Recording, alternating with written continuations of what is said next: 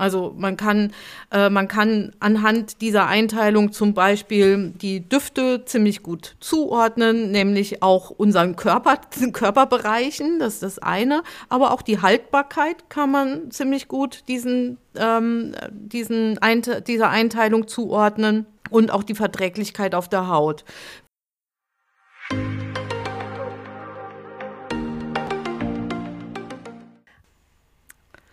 Hallo, hier ist Sabrina Herber von Vivere der Schule für Aromatherapie und Aromapflege. Ja, Buchautorin und ja, und Lebenskünstlerin, in den letzten zwei Jahren Überlebenskünstlerin.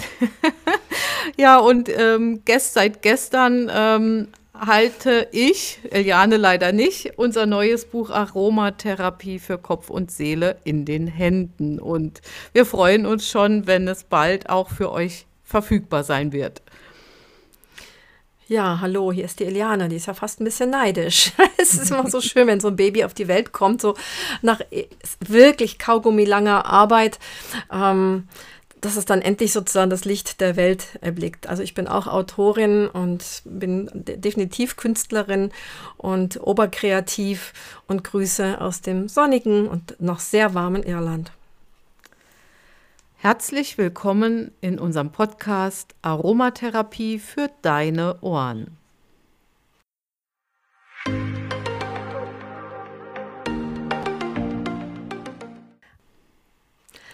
Heute kannst du uns bei einem Thema über die Schultern hören. Das hat mit Noten zu tun. Keine Angst, keine Angst, keine Schulnoten und auch keine Musiknoten.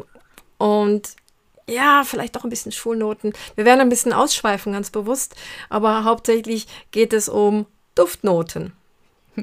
Ja, genau. Wir sind wieder mal vom Stöckchen aufs Steinchen und wieder zurück zum Stöckchen gekommen und äh, haben festgestellt, dass unser Thema heute tatsächlich rundum mit Noten zu tun hat. Hm, vielleicht starten wir einmal mit einem Thema, was äh, oder wo wir einfach ganz oft in Seminaren merken oder auch aufgrund von Anfragen merken, dass es Aufklärungsbedarf gibt bezüglich ähm, ja, Fort- und Weiterbildungen oder sogenannter Ausbildungen oder Studien in Bezug auf Aromatherapie ja, da begegnen uns mitunter ganz kuriose Dinge und wir möchten ger ganz gerne, insbesondere weil wir selbst eben schon lange unterrichten und auch viele Kollegen haben, die unglaublich viel Engagement haben, ähm, um ihr Wissen weiterzugeben und sich wirklich viel Mühe geben, gute und vor allen Dingen, ja, wie soll man sagen, verantwortungsvolle Informationen an ihre Schüler weiterzugeben. Und deshalb ist es uns einfach auch nochmal wichtig, gerade an diesem Thema einmal anzuknüpfen heute. Ja, ich hätte nie gedacht, dass ich so altmodisch werde und irgendwann sagen werde, früher, früher war das ganz anders, früher war alles besser. Äh, also ich bin manchmal, oder eigentlich bin ich mittlerweile fast immer ganz schön befremdet, wenn ich sehe, was an sogenannten Ausbildungen angeboten wird und vor allen Dingen, was an Ausbildungsstunden angeboten wird, dann mit einem Abschluss, was weiß ich, Aromafachfrau, Aroma-Experte, Aroma Tralala. Nach, Therapeut, nicht. Ja, das kommt noch mit dazu, genau. Ja. Also den verschiedensten Namen. Und dann wird manchmal allen Ernstes sowas nach zwei Tagen, manchmal nach sechs Tagen angeboten. Und da frage ich mich, welchen Beruf dieser Welt kann man, lass es mal eine Woche sein, kann man in einer Woche, vor allen Dingen in einer theoretischen Woche, erlernen. Also wir haben auch irgendwo was gefunden, dass man in, in ein paar Tagen auch noch dann die, die Massage, die Aromamassage perfekt lernt. Ähm, da mag ich gar nicht drüber nachdenken. Aber welchen Beruf, vor allen Dingen Beruf, wo man mit Menschen zu tun hat, kann man in so kurzer Zeit Crashkursmäßig erlernen. Ich glaube, ich weiß nicht, da ist die Aromatherapie auch wirklich sehr, sehr gekapert worden, weil selbst so Berufe, wo man Menschen nichts antun kann, ich will jetzt da keinen Schaufensterdekorateur verunglimpfen, im Gegenteil, ich finde das super Beruf, dafür musst du drei Jahre lernen.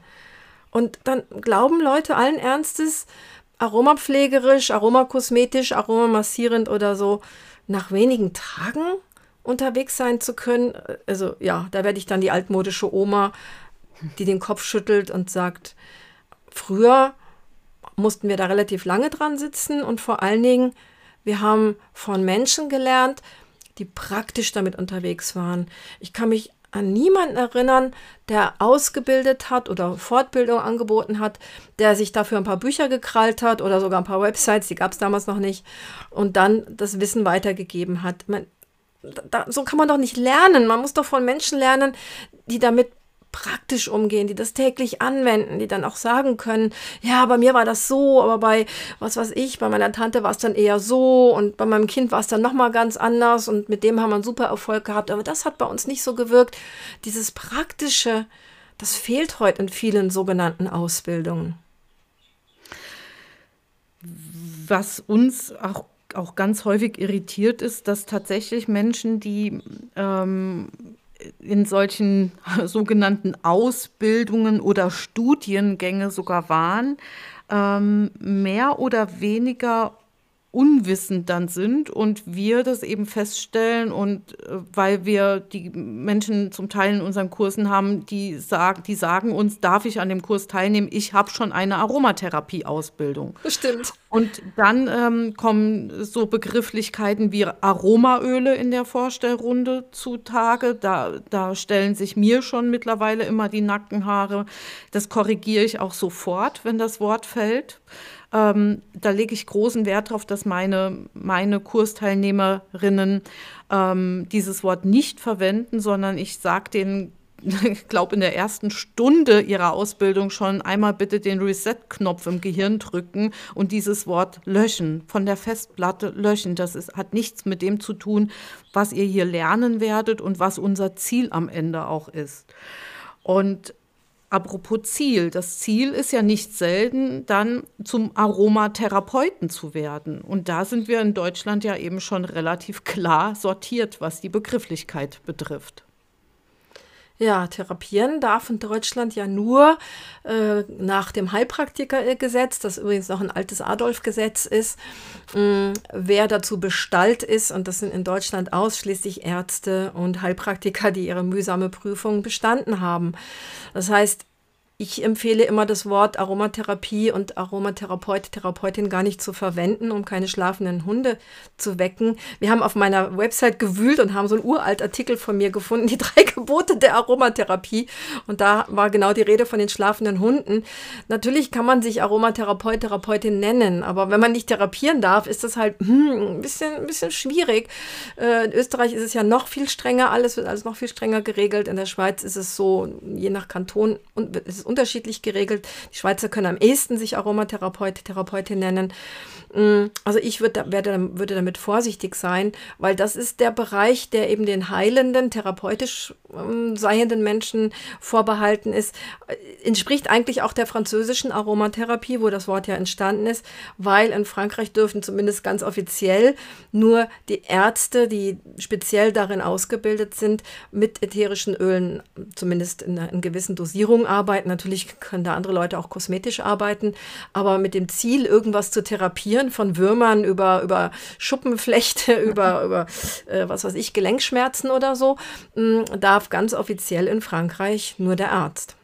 Mhm.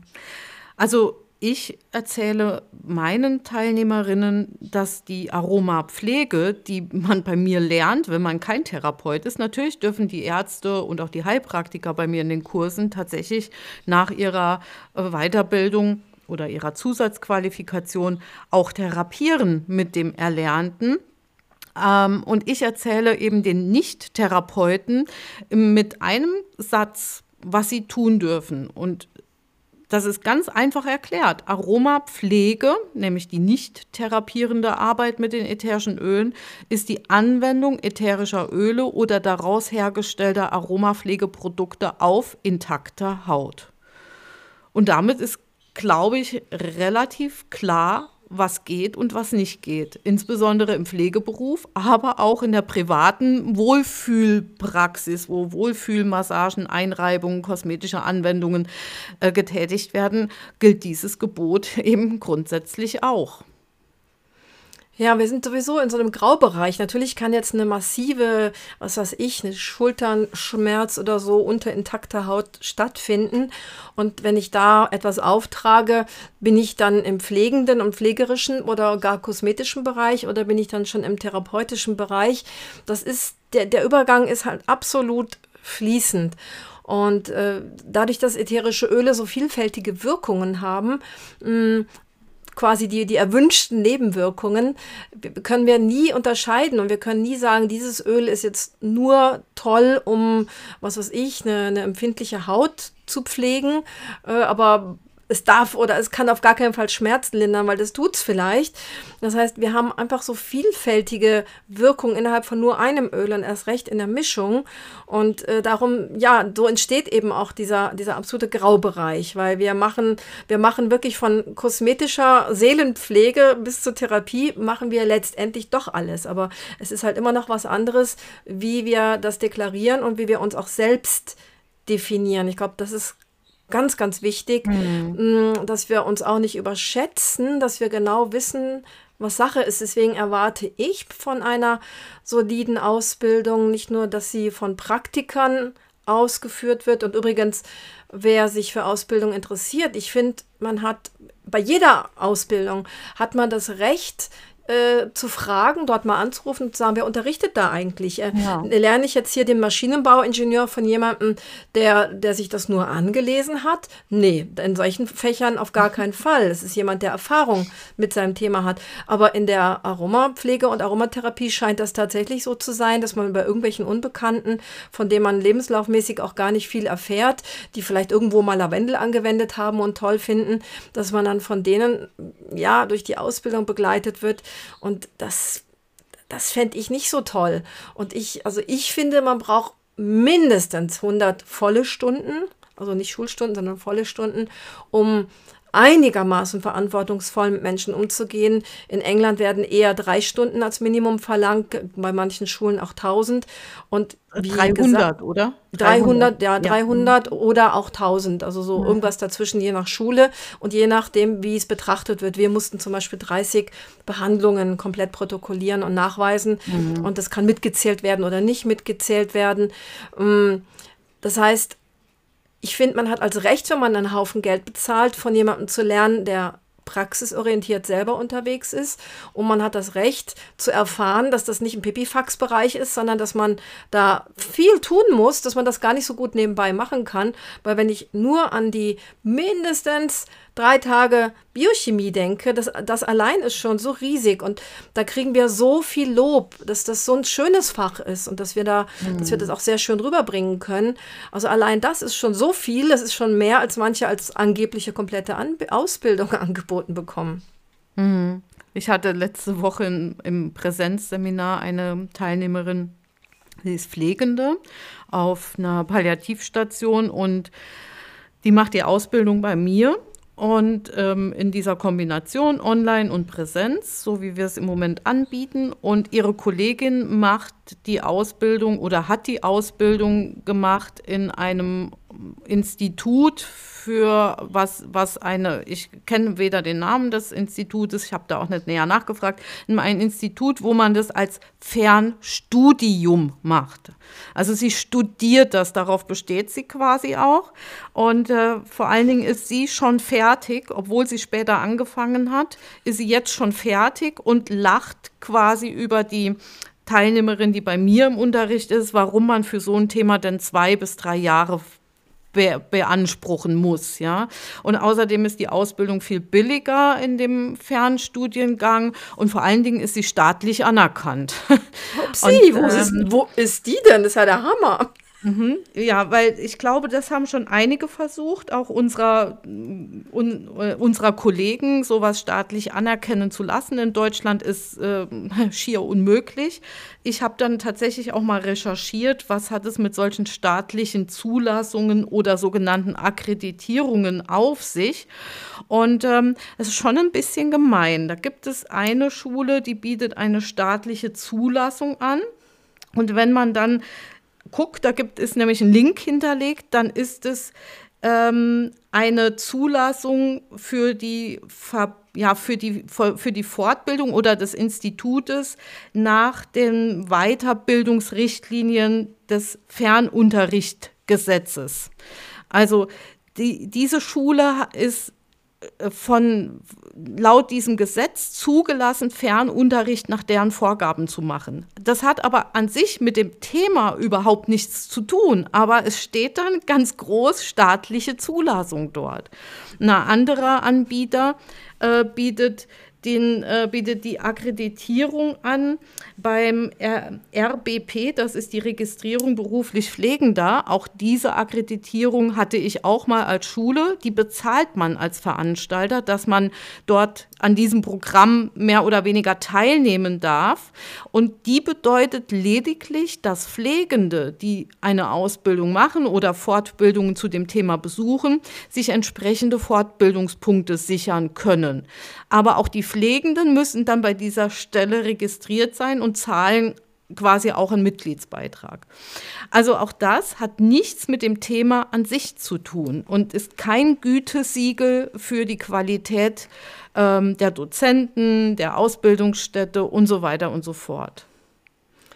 Ja, das ist tragisch. Also das ist ein, ein ähnliches Thema wie mit dem, ja, ich mache die Ausbildung, dann habe ich diesen Schein und dann kann ich endlich meinen Traum erfüllen und selbstgemachte Mischungen verkaufen.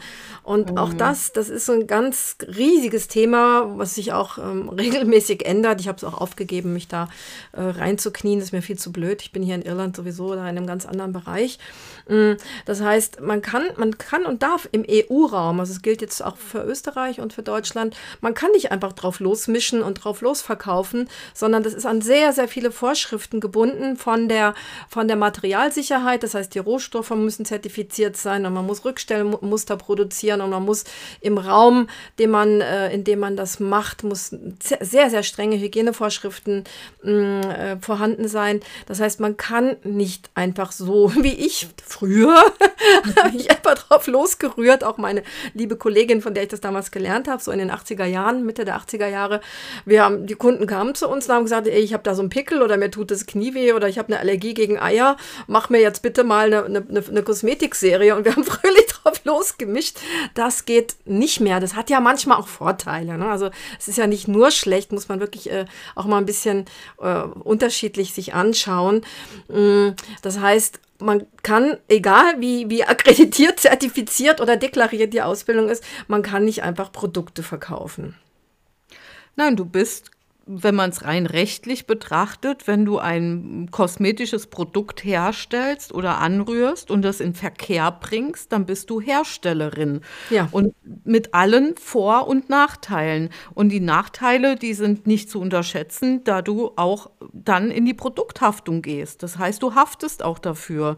Ähm, und das geht ja in den allermeisten Fällen ganz gut und es passiert nichts. Aber wenn was passiert, kann so ein Haftungsschaden in die Millionenhöhe ganz schnell gehen. Das sollte man eben auch nicht unterschätzen. Und wie gesagt, es hat ja auch seine Vorteile, damit wir nicht irgendwo irgendwelche selbst angerührten Produkte kaufen, die nicht überprüft worden sind auf ihre Sicherheit. Hattest ja, du nicht mal ein Zertifikat entdeckt im Internet, was deinem sehr ähnlich sah, was man sich ersteigern oder erkaufen stimmt. konnte vor vielen Jahren? Stimmt, stimmt, stimmt. Ich hatte, ich hatte das, glaube ich, sogar mal gekauft. Da, da war, da, genau, das war 18 D-Mark. Ähm, und da waren, da war teilweise in den Unterlagen war der Text identisch mit meinem Buch. Es war aus meinem Buch teilweise entnommen. Also es ist, treibt schon, schon wirklich teilweise echt seltsame Blüten. Und wie gesagt, ich finde es wichtig, wenn man sich zu sowas entschließt, einfach bei dem Institut fragen. Wenn man die Person nicht kennt von irgendwelchen Kongressen oder von irgendwelchen tollen Büchern oder so, dann finde ich es völlig legitim, einfach mal zu fragen, wer ist die Person, wo hat sie selber gelernt, wie lange macht sie das und so weiter.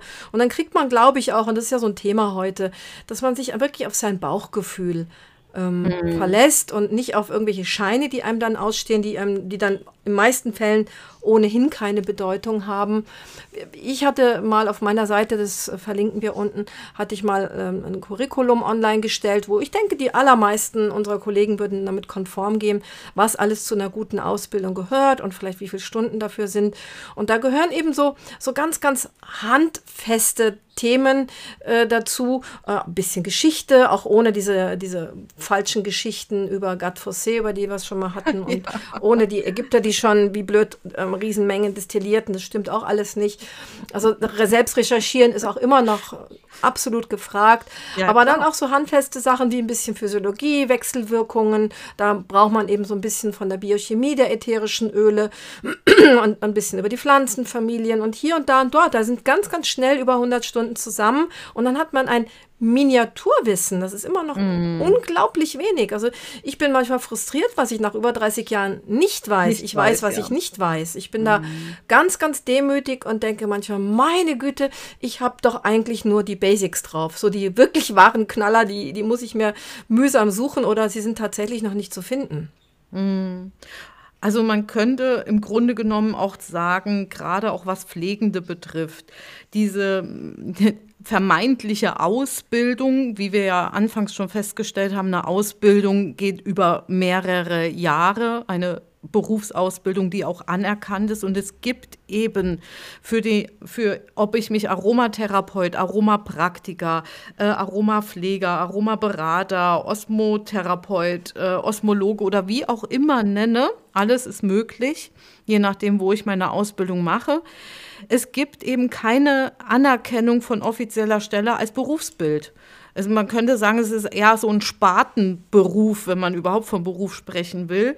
Wir haben eben noch mal so festgestellt, es ist ähm, eine Art Zusatzqualifizierung, wie man sie in vielen Berufen erlangen kann. Wenn man seinen eigentlichen Beruf gelernt hat, kann man sein Wissen in dem jeweiligen Berufsfeld erweitern und mit, mit bestimmten Themen.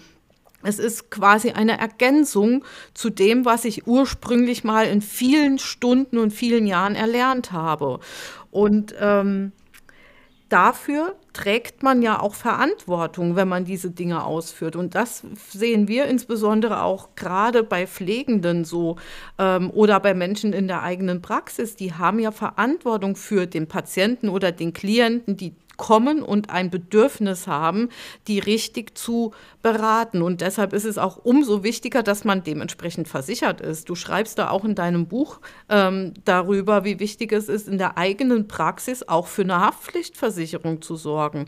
Und der Pflegende ist über die Berufshaftpflicht versichert. Und damit die eben auch in, ja, quasi in, in die Haftung geht bei eventuellen Schäden, setzt diese Versicherung eben auch voraus, dass das, was praktiziert wird und angewendet wird, auch gekonnt ist. Also, dass ich es kann, dass ich weiß, von was ich spreche. Ich würde auch nie in der Pflege einen Katheter legen, wenn ich mir ein kleines YouTube-Video darüber angeschaut habe.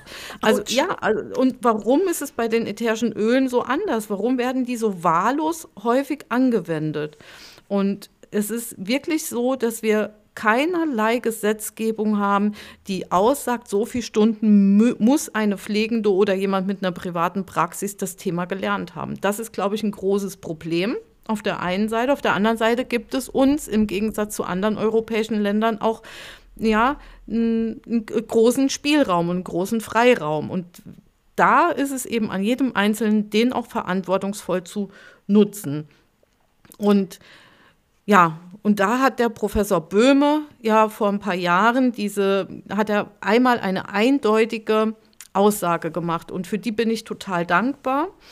Er hat den Pflegenden quasi erzählt oder er hat dieses Gutachten gemacht und hat gesagt, eine Pflegende im Kontext der Pflege, sprich in der Klinik oder in der, ähm, in der Einrichtung, im Hospiz, im Altenpflegeheim, ist, wenn sie eine individuelle Mischung für den Patienten nach dessen Bedürfnissen herstellt, ist sie keine Herstellerin im Sinne der Kosmetikverordnung, sondern sie ist eine Anwenderin.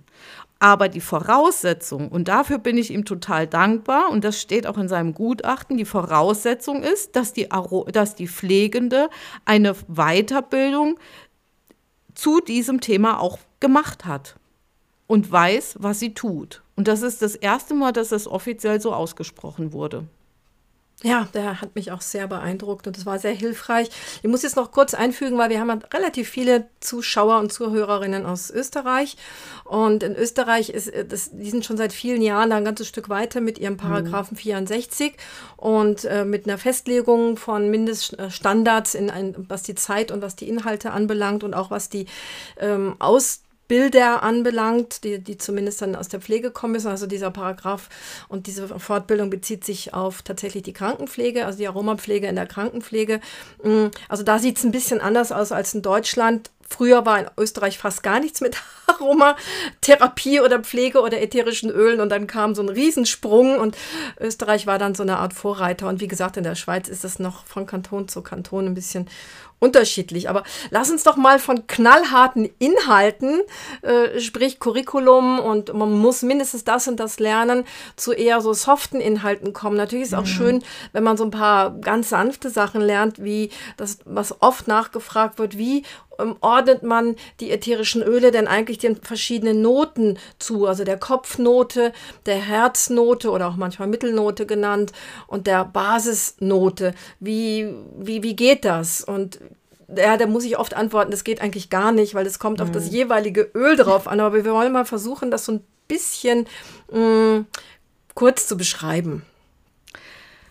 Also ich bediene mich dieser Methode ja unglaublich gerne ähm, im Basisseminar schon. Ich äh, schreibe ja mit meinen Teilnehmerinnen zusammen ein sogenanntes Duftzeugnis am Ende des ersten Tages. Das ist mir insofern wichtig, weil es ziemlich deutlich zeigt, wie unterschiedlich doch die einzelnen Nasen ätherische Öle wahrnehmen und sie auch einordnen. Und ich finde diese Einteilung, die ja ursprünglich aus der Parfümerie ja kommt, die Düfte einzuordnen in Kopf, Herz und Basisnoten, total klasse für ja, für Anfänger, für Beginner, weil man sich mit dieser Einteilung ganz grob äh, Faustregeln auch merken kann, finde ich. Also man kann, äh, man kann anhand dieser Einteilung zum Beispiel die Düfte ziemlich gut zuordnen, nämlich auch unseren Körper, Körperbereichen, das ist das eine, aber auch die Haltbarkeit kann man ziemlich gut diesen, ähm, diesen Einte dieser Einteilung zuordnen und auch die Verträglichkeit auf der Haut, wie ich finde. Und die ganz große und wahrscheinlich die größte Gruppe sind die Kopfnoten. Und äh, um sich das zu merken und und das sind immer nur grobe Regeln, also die weichen echt auch ab, ja. Aber um sich das grob zu merken, ist es so, dass, die, dass wir sagen, die Zitrusöle, die Nadelbaumöle und viele der Erkältungsöle kann ich der Kopf, dem Kopf zuordnen. Und dann kann man sich merken, alles, was den Kopf frei macht, sowohl mental, psychisch, aber auch körperlich, also sprich bei verstopfter Nase, ist eine Kopfnote. Ja, das stimmt. Das ist, wenn man achtsam reinriecht, dann spürt man das ja eigentlich auch. Ne? Genau. Dann geht der Duft so viel mehr so, ja, fast so hinter die Stirn rein und, und man, die meisten Menschen haben dann wirklich so dieses Gefühl, ähm, in, in verschiedenen Abstufungen, was die Pfefferminze auslöst. Ne? Also selbst eine Limette kann so einfach den Kopf ein bisschen frei machen und äh, das Hirn so ein bisschen durchpusten und natürlich dann Rosmarin und Eukalyptus und Co. Und wenn wir dann quasi eine Stufe weitergehen, dann wird es einfach herzig oder eben Mittelnoten. Das heißt, das, das sind dann die Düfte, die weder schwer noch leicht sind. Und ich muss zum Beispiel bei einem Öl, dem Lorbeer, da kann ich mich nicht entscheiden, weil im Lorbeerduft mhm. an sich sind ohnehin alle drei Noten ja. vertreten. Der mhm. Lorbeerduft, der ist so, der hat auf dem ersten Riecher tatsächlich so was ganz Frisches, was in den Kopf geht.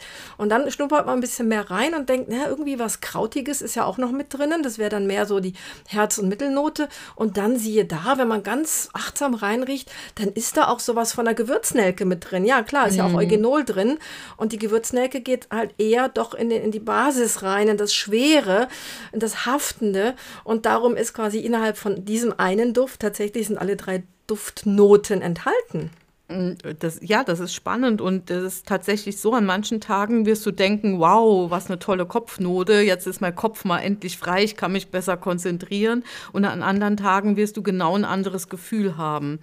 Und die Herznoten, die kann man sich im Grunde genommen einfach so merken, die sind für die Herzbalance, sowohl auf der körperlichen als auch auf der emotionalen Ebene, immer für die Balance des Herzens zuständig. Das heißt, wenn mein Herz einfach mal rast, weil ich mich ärgere, weil ich psychisch angespannt angeschlagen bin oder wenn tatsächlich einfach auch mal mein Blutdruck ähm, hin und wieder äh, kleinere Ausreißer hat. Auch da kann die Balance wieder gefunden werden mit diesen Herznoten. Es sind oft auch die Blütenöle wie Rose, Melisse, so die ganz typischen oder Jasmin, ähm, Rosengeranie. Und das ist so, ist so stimmig. Und wenn man die jetzt wieder mit den Kopfnoten vergleicht, dann haben, dann haben wir wieder das Thema Erhaltbarkeit. Die Kopfnoten sind nämlich die, die am aller, allermeisten die winzigsten Moleküle überhaupt in ätherischen Ölen enthalten enthalten. Das sind die Monoterpene.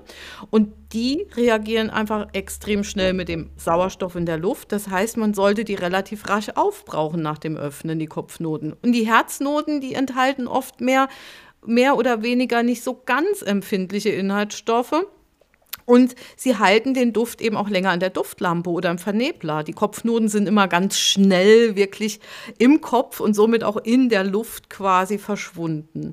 Ja, und bei dem Basis, ja. Ja, oder wenn wir sie auf der Haut haben. Ne? Das ja, erste genau. in der genau. Mischung, was wir riechen, daher, es kommt ja auch von der Parfümerie, wie schon gesagt. Mhm. Das erste, was man eine Zeit lang riecht, ein paar Minuten oder eine Viertelstunde oder so, das sind wirklich diese frischen Düfte und die, die verhauen ganz schnell ab. Und dann auf einmal denkt man, hm, was kommt denn da jetzt zutage? Und deswegen ja. soll man ja ein Parfum auch immer wieder mal ausprobieren, eine Zeit lang wirken lassen und nicht so auf den ersten Sprüher in der Drogerie gleich kaufen, weil das, das verändert sich ganz eindeutig. Und bei den Basisnoten, da finde ich es auch so spannend, da haben wir auch so zwei, äh, zwei Duftqualitäten, wie ich finde. Zum einen diese Holzhammeröle, die tatsächlich einen wie so ein Schlag vor, vor, wie so ein Brett vorm Kopf auch mal treffen können, wo man so denkt, oh, was ist das denn jetzt? Das, das, das ist aber schwer. Also wirklich auch dieses schwere Gefühl hat. Manchmal riecht es auch so fast ein bisschen muffelig, fast wie ein Keller, fast ein bisschen modrig, je nachdem. Aber die andere Qualität ist sind diese süßen, warmen Düfte, die wir auch so unglaublich lieben. Und das sind so die Düfte, die uns oft wirklich beschützend und behütend umhüllen können, die in schwierigen Lebensphasen uns den Boden unter den Füßen wiedergeben, die uns Halt vermitteln, die uns Geborgenheit vermitteln. Und die sind wiederum auch auf die Haltbarkeit betrachtet wohl die stabilsten, weil die bestehen häufig aus den relativ dicken, fetten Molekülen. Und äh, die entweichen eben auch nicht so schnell und die mögen auch nicht so ganz gern mit dem Luftsauerstoff in Verbindung gehen. Die bleiben also lieber für sich in der Flasche. Und ja, und die riechen wir auch oft ganz lange auf der Haut wenn wir es wirklich in einem Körperöl oder einem Parfum benutzen und die kleben häufig auch in der Duftlampe fest. Und tropfen nicht gut aus der Flasche, weil sie eben genau. so, so, so zähflüssig sind. Wir haben mhm. übrigens im neuen Buch, was wie gesagt in ne, am 20. glaube ich, ne, ist der Termin, mhm. äh, offiziell zum Verkauf sein wird, haben wir so eine, also eine Grafik hergestellt, wie komme ich zum Öl, wie, wie suche ich am idealsten für jemanden die, die richtige, ja, die passende Mischung oder das passende Öl oder die passende Duftrichtung aus, mal abgesehen von der Nase dieser Person, was wir im Buch zigmal betonen, dass alle Rezepturen, alle Öle, alle Empfehlungen sind ganz wichtig mit der Nase der Person abzustimmen, haben wir auch diese Richtung der Duftnoten. Und da kann man, ich glaube, das kann auch jeder Mensch für sich spüren, dass er diese frischeren Noten, die würde er nicht abends zum Einschlafen nehmen. Die würde man eher nehmen, wenn man morgens nicht in die Gänge kommt. Und diese schweren Noten, die wie so ein dicker Wintermantel sich um einlegen, die würde man viel eher abends nehmen oder wenn man abschalten will oder nach einer aufregenden Schicht äh, in irgendeiner Arbeit, dass man einfach so ein bisschen beschützt und runterkommt. Und auch, man kann die auch den Jahreszeiten zuordnen. Die Kopfnoten und die etwas frischeren Herznoten sind eher der warmen und frischen Jahreszeit, so, wo man einfach auch so Lust hat, rauszugehen und äh, sich in der Natur zu bewegen, zuzuordnen. Und diese ganz schweren Düfte, die es ist ganz automatisch. Man denk, denke nur an Zimt. Die, die, mhm. die, zu denen fühlt man sich viel eher in der kalten Jahreszeit hingezogen. Also wenn man jemandem eine Zimtmischung im August anbieten würde, die würden einem Vogel zeigen. Hm? Zumindest Aber hier ne, im, im, im, Herbst ja. und, im Herbst und mhm. Winter wäre das für die meisten, also vorausgesetzt man mag Zimt, wäre das okay. Hm? Und mhm. so ähnlich haben wir auch versucht, ein kleines Parfum äh, für unseren Extra-Tipp aufzubauen, wo einfach die drei Noten berücksichtigt sind. Und auch das ist eben nur so eine ganz, ganz, ganz grobe Richtlinie. Ja, am Ende entscheidet einfach die Nase auch selbst, was passt. Und es ist, es gibt auch kein richtig und kein falsch. Also wir hören dann so oft in, in, äh, in eine Mischung muss unbedingt Kopf, Herz und Basisnote. Nein, muss, muss eben nicht. Das ist eben das, was ich gerade möchte. Jemand, manche Menschen mögen nur Kopfnoten in ihrem Parfum. Apropos, wir müssten noch ganz kurz über die Dosierung sprechen, weil wir äh, in der Aromapflege, wenn es um Pflege oder Therapie geht, haben wir uns ja so ein Limit gesetzt, insbesondere in der Pflege von drei Prozent. Aber Eliane, wie sieht das aus bei einem Parfum oder bei einem Roll-On? Wir werden oft ganz entsetzt gefragt, ich habe mal ausgerechnet, meine Güte, das ist aber hoch dosiert. Ähm, da müssen wir, glaube ich, doch differenzieren und unterscheiden.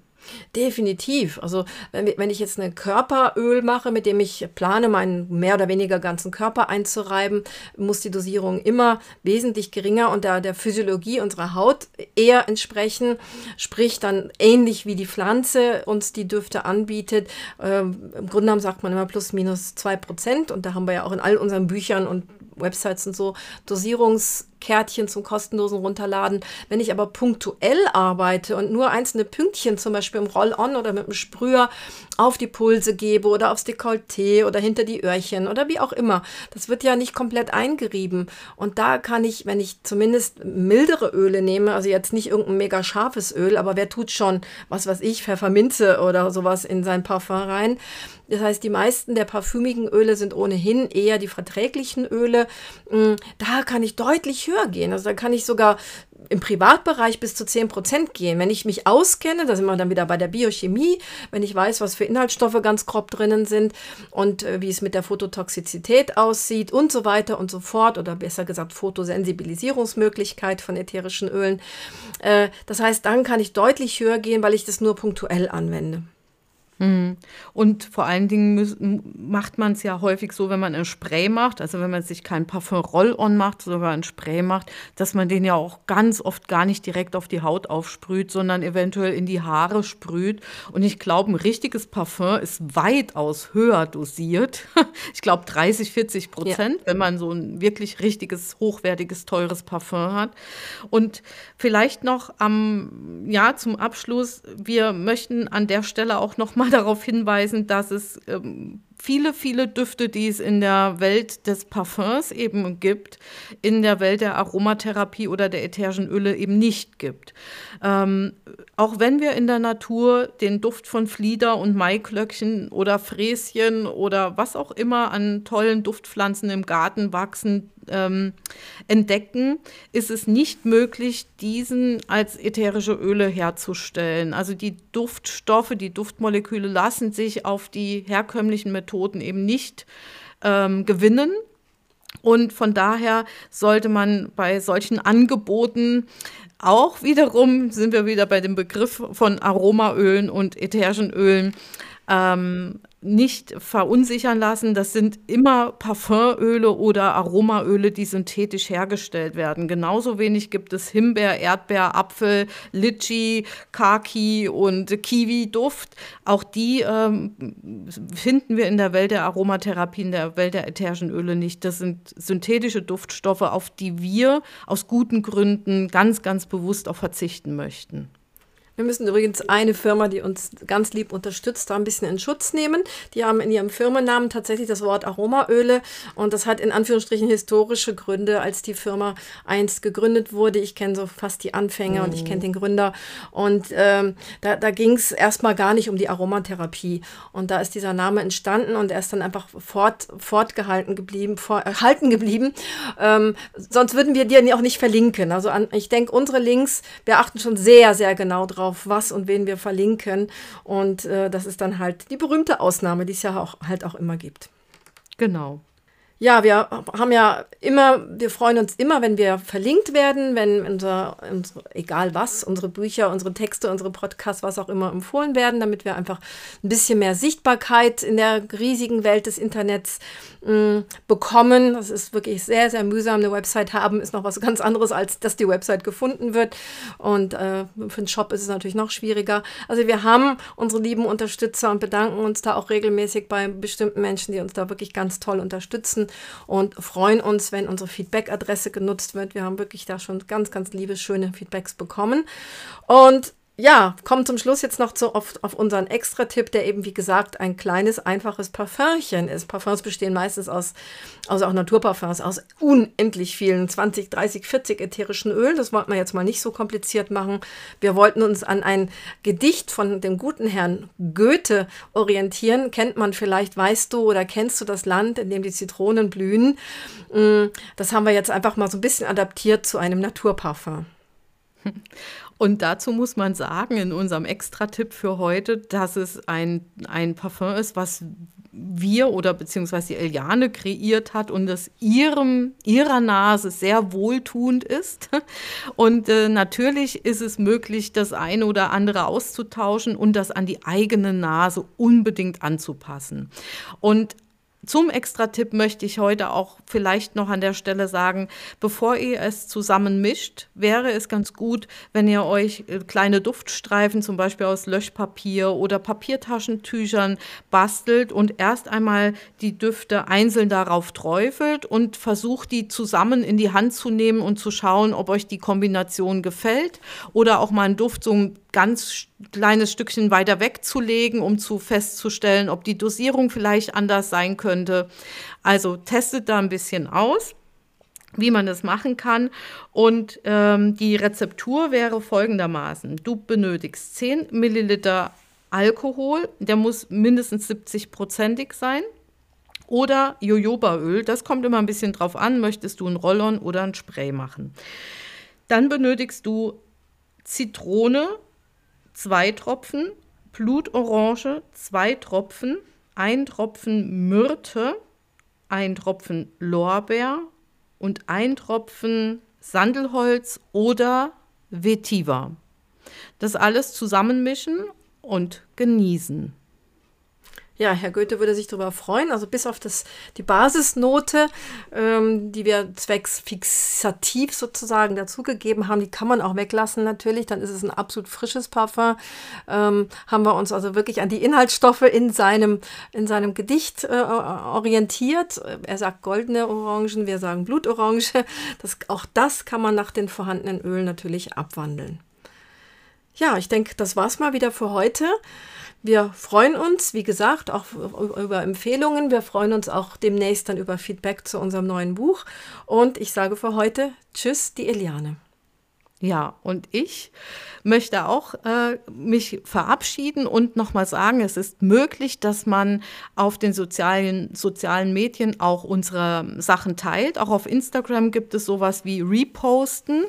Auch das hilft manchmal, dass wir von neuen Menschen wieder gefunden werden und dass das Thema einfach noch mehr in die Gesellschaft kommt, ähm, weil wir finden, die ätherischen Öle und die Aromatherapie, insbesondere wenn sie verantwortungsvoll praktiziert wird, ist wirklich in unserer Zeit ein ganz, ganz tolles Mittel, um Menschen in ihrer Gesundheit zu unterstützen oder auch im Gesundwerden wieder zu unterstützen. In diesem Sinne verabschiede ich mich, die Sabrina.